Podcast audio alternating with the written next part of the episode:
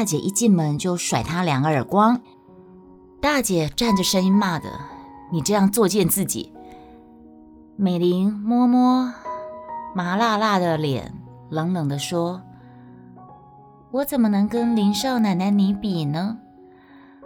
大姐听了心里很难受，流下两行热泪，拉她在床沿坐下，就说了：“你需要用钱，尽管跟我要啊，大姐不会说个不字，你又何必呢？”美玲也哭了，泪水。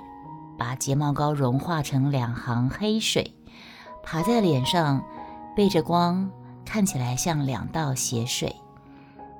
他说：“大姐，你以为每个人都能够像你一样那么好命吗？国小毕业都能跟你一样住在天母大别墅当中当少奶奶吗？我没有你这个福气呀。”大姐无言啊。美玲继续的说着：“你能帮我，就算你能够供应我生活，可是姐夫他愿意吗？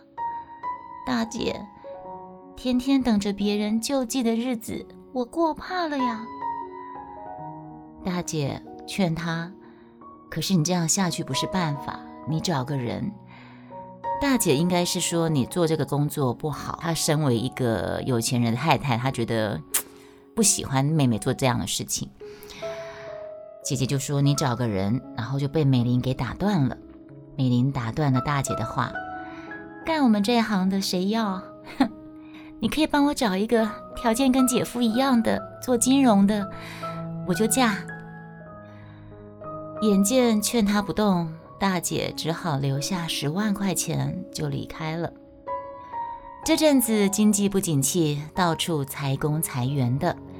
曾杰敏的车长工作丢了，那杰如呢，也整天拿着报纸找新的工作。偏偏丽生、丽英两兄弟又北上凑热闹。哦，应该是两姐妹跟两兄弟。嗯，哦，他们家这么多小孩哦。偏偏厉生、厉英两兄弟又北上凑热闹。杰敏见四个人的生活费及房租没有着落，只好硬着头皮带弟妹到新庄找母亲。他知道父母离婚后不久又各自成家了，如果不是不得已，实在不愿意找他们。照着伯母给的住址找到了秀英家庭裁缝，有一个老太太讲闽南话问：“阿里没垂相啊？”我们要找我妈妈。阿丽妈妈是像啊。秀英疯也似的跑了出来，急忙对孩子们说：“啊，你们来了呀！”又回头对老太太解释说：“妈，他们是我大姐的孩子啦。她交代我说，孩子今天会来找我，呃，要我照顾他们一下。明天我大姐就从工厂来把孩子接走了。”打发了婆婆，秀英领着孩子们上楼。因为我是拿着我的泛黄的稿纸，所以会有一些纸的声音呢。带离了老太太的视线，她对沉默的孩子们说：“我刚才那样说，我是不得已的。”进了客厅，秀英引他们见了正在看报的丈夫。她先生是知道孩子们身份的，客客气气的寒暄着说：“哎，来来来，坐啊坐啊坐啊，当成自己家，不要客气哦。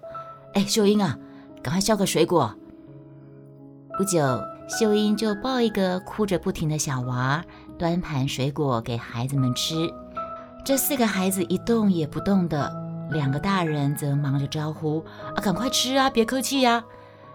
做大姐的杰敏恭敬的道了谢，捧起一片来吃，又忙着回头叫弟弟妹妹们赶快吃。他却看到妹妹杰如低头的擦眼泪。厉声厉音也正抬眼看着自己。杰敏觉得他从来没有吃过这么苦的西瓜。秀英哄停了娃，忙着楼下店里的生意，一直没有时间跟孩子们说话。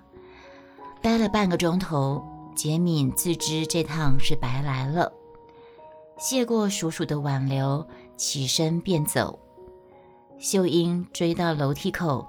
塞了两千块在杰敏的手中，抱歉的说：“啊，就这么巧，早上刚刚给人家汇钱，我身边只剩下这些。”杰敏看着妈妈，呐呐的说着：“谢谢你。”秀英听了，心如刀割啊！但是以目前自己的身份，他真的不知道该要如何是好。叔叔一手环着妈妈的肩，又塞了两千块给杰敏，笑笑的说着：“下次再来玩哦。”杰敏退还了回去，匆匆说一句。叔叔阿姨再见，飞奔下楼。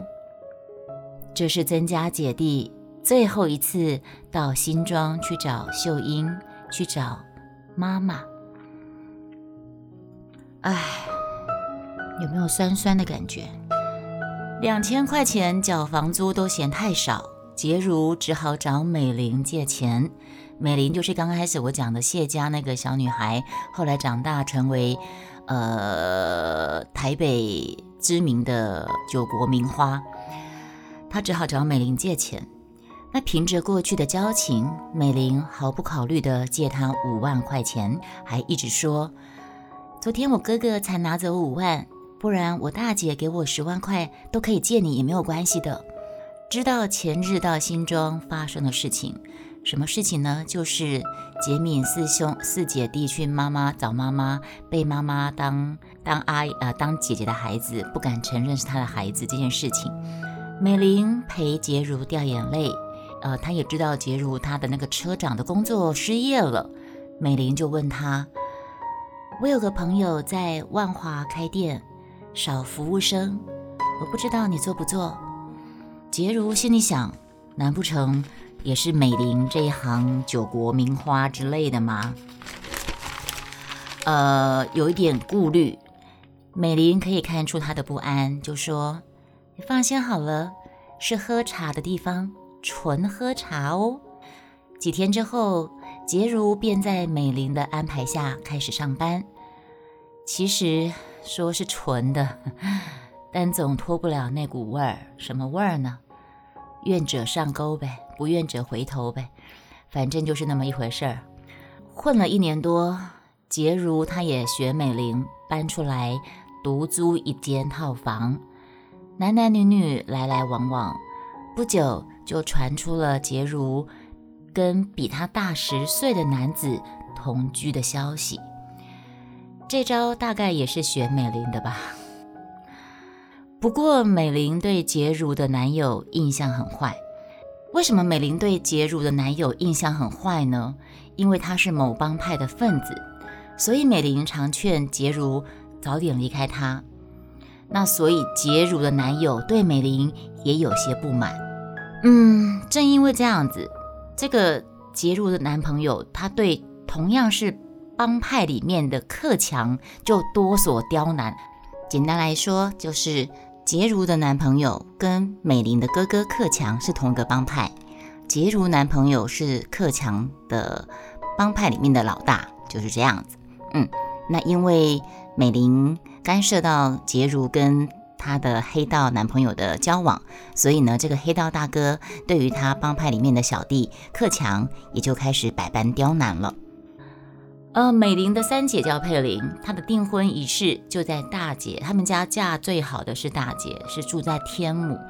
请问谢汉的西尊，天母是有钱人的代名词啊，对不对？然后呢，谢母玉琴 怎么这样写啊？没错啊，就是美玲美玲克强佩玲，她妈妈叫玉琴嘛，跟她的男人并列出席。因为他是他的情夫，后来就是住在一起嘛。啊，那个情夫也是一个丧丧偶的的人嘛，哈。那美玲呢，带着男友到场，典礼结束后，大伙儿在客厅看报、嗑瓜子、聊天。美玲男友看报纸，突然惊呼：“哎呀，又发生抢案了！”众人迅速抢着报纸看，又是一桩运钞车被劫的案子。大姐夫吐出瓜子壳后，从牙缝非常鄙夷地挤出话来：“啊，那么多警察是都是睡猪啊？多派几个人护护行不就行了吗？”这时候呢，一直沉默不语的克强就嘿嘿嘿笑了两声。讥讽的对大姐夫笑着说：“啊，这年头啊，什么都没有用啦，钱吼！”他用拇指、食指搓两下，在姐夫面前晃一晃，说：“钱吼是最有用了，是不是啊，姐夫？”大姐夫笑一笑，赶紧扯些言不及义的事情呼混了过去。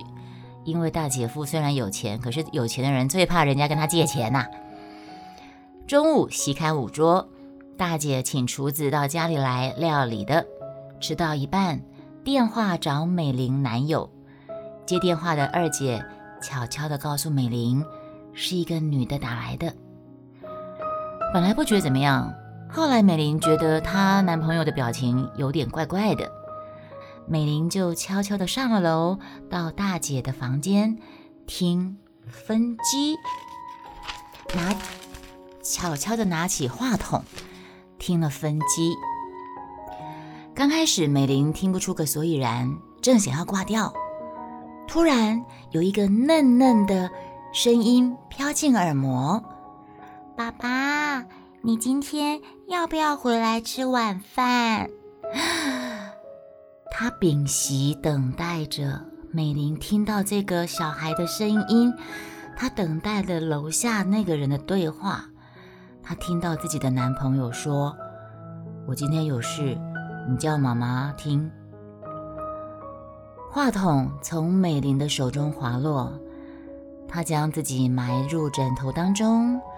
一阵天旋地转，OK，那未曾驻留的阳光，雅轩发表在高三暑假的首篇小说，今天就先跟大家分享到这里。谢谢各位今天再度来到我的电台，聆听故事，还有小说创作。